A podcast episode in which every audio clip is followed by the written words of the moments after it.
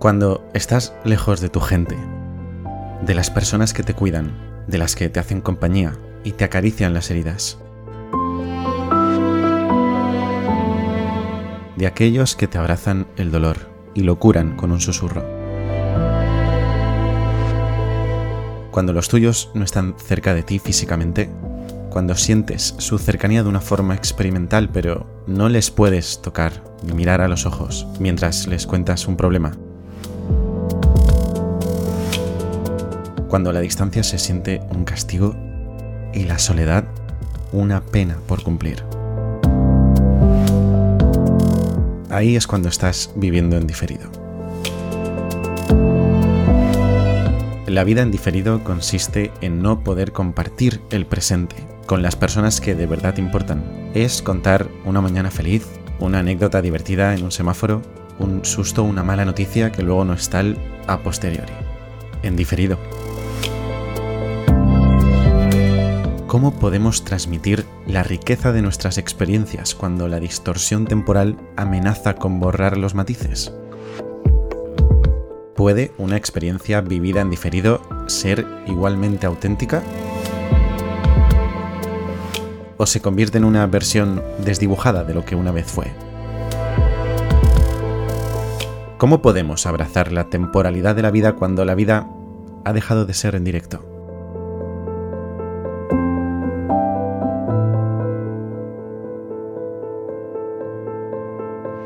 Sobre este concepto sobrevivir en diferido he reflexionado mucho en los últimos años.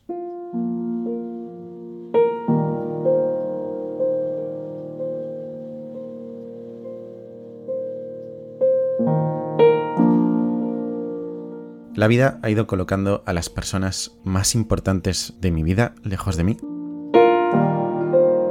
a distintas distancias y en distintos lugares.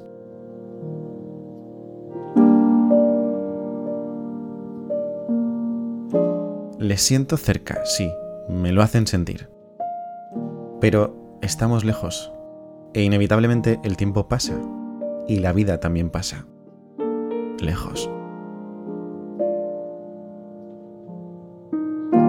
Y así mis historias, las de cualquiera, pierden todos los matices y algunos detalles. Se pierden en la memoria de uno que es suficiente para el olvido si no se comparten con la memoria de otro.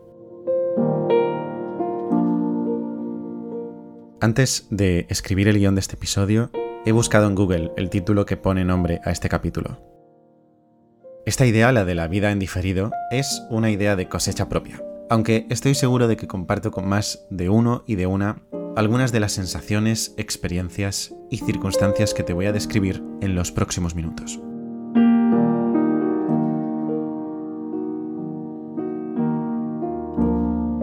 He dado con un artículo de El País del mismo título, publicado en las Navidades del año 2008, que reflexiona sobre la idea de que las interacciones y experiencias se realizan de manera diferida por culpa de la tecnología. Explica que, en concreto, la Navidad se ha convertido en un escenario ficticio, una representación mediática cuidadosamente producida en lugar de una experiencia inmediata y auténtica. Retén estas dos palabras porque serán muy importantes. Todo está preparado al milímetro. Los programas de televisión grabados con dos meses de antelación, los artículos de los periódicos que se publicarán en las fechas señaladas, escritos desde principios de mes. Nada es genuinamente en directo. Sido toda una sorpresa sentirme tan comprendido en esta metáfora paralelamente parecida a mi forma de entender la vida en diferido.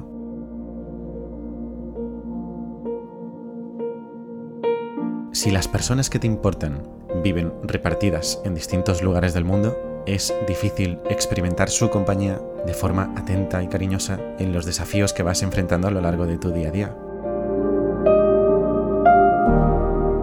Podéis, podemos hacer un gran esfuerzo por mantener el vínculo, hablar a menudo, visitarnos incluso siempre que sea posible. Pero la distancia erosiona inevitablemente cualquier conexión y no tiene por qué ser un daño irreparable o una circunstancia imposible de mantener. Pero lo cierto es que se vive de un modo distinto. es imposible pretender que ocurre de la misma forma.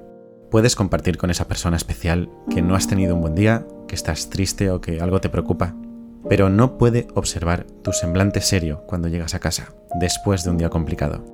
No puede abrazarte cuando roza tu fragilidad. No puede ser el hombro en el que vomitar toda tu frustración, angustia o miedo. Al menos no en directo. No en el momento exacto en el que tú lo necesitas. Y no de la misma manera en la que lo haría si estuviera presente físicamente.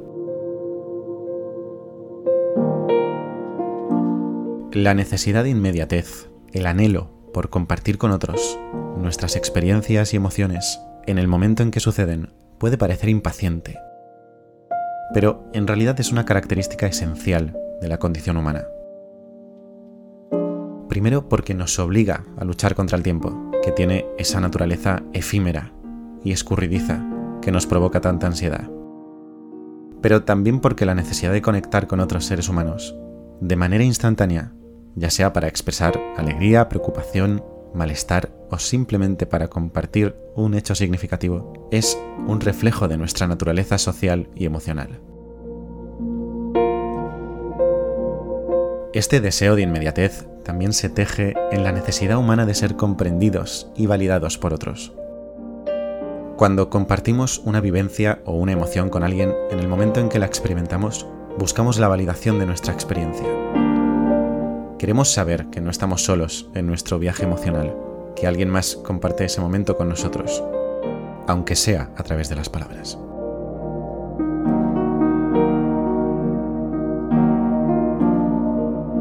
La vida en diferido te obliga a seleccionar aquello que compartes con el resto te empuja a filtrar la experiencia de lo vivido y a interpretarla de un modo adulterado.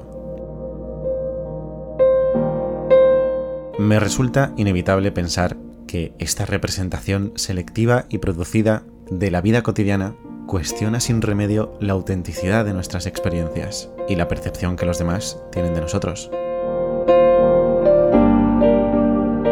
Porque cuando se vive así, alejado de los que te quieren, la distorsión temporal y la pérdida de matices son inevitables.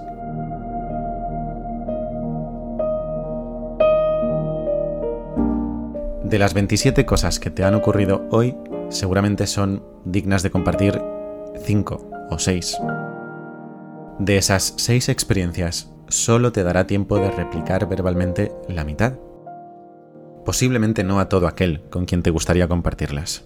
Y será de una forma desvirtuada por culpa del olvido de los matices, de los colores, de los visos que el tiempo ha vuelto borrosos.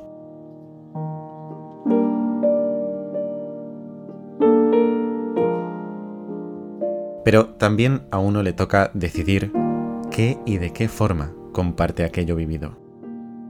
Cuando te encuentras geográficamente separado de tus seres queridos y solo puedes compartir momentos a través de la comunicación digital, te ves en la posición de tener que seleccionar qué aspectos de tu vida y experiencias son salvables. Esta selección influye en la percepción que tienen los demás acerca de tu vida y lleva inevitablemente a la omisión de ciertos matices y detalles que, aunque puedan parecer insignificantes, a menudo son parte importante de la vida cotidiana y de la construcción completa de la experiencia.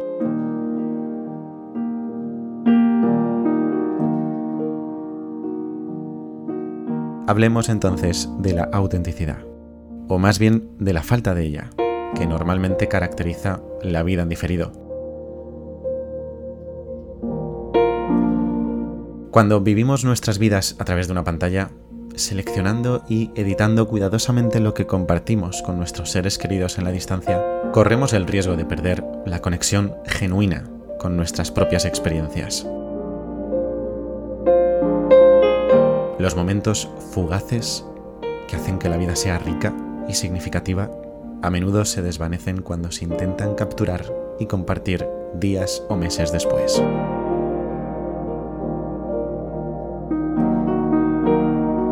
La autenticidad se ve comprometida cuando esas emociones intensas que nos han acompañado durante un tiempo se diluyen con el paso de las semanas.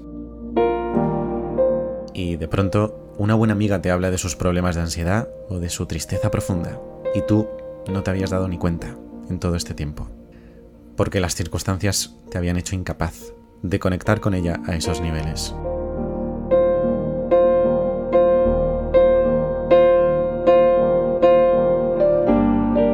Y entonces la sensación de aislamiento y desconexión se hace camino en cada huequito de tu cuerpo.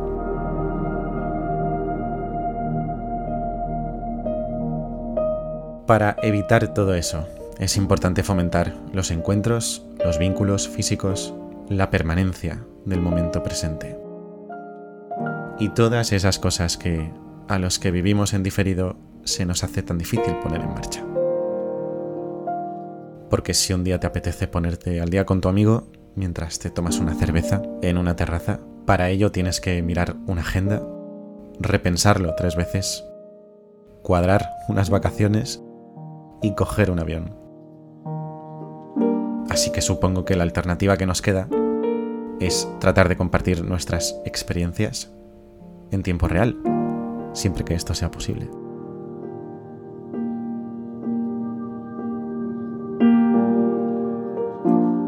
fijar un encuentro semanal en línea, llamar cada dos días, enviar un audio preguntando qué tal va todo.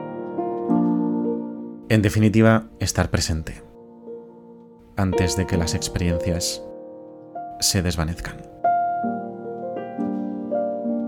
Cada momento que vivimos es único e irrepetible. Una ráfaga fugaz en el flujo continuo del tiempo vivir en diferido es como una brecha en el tiempo.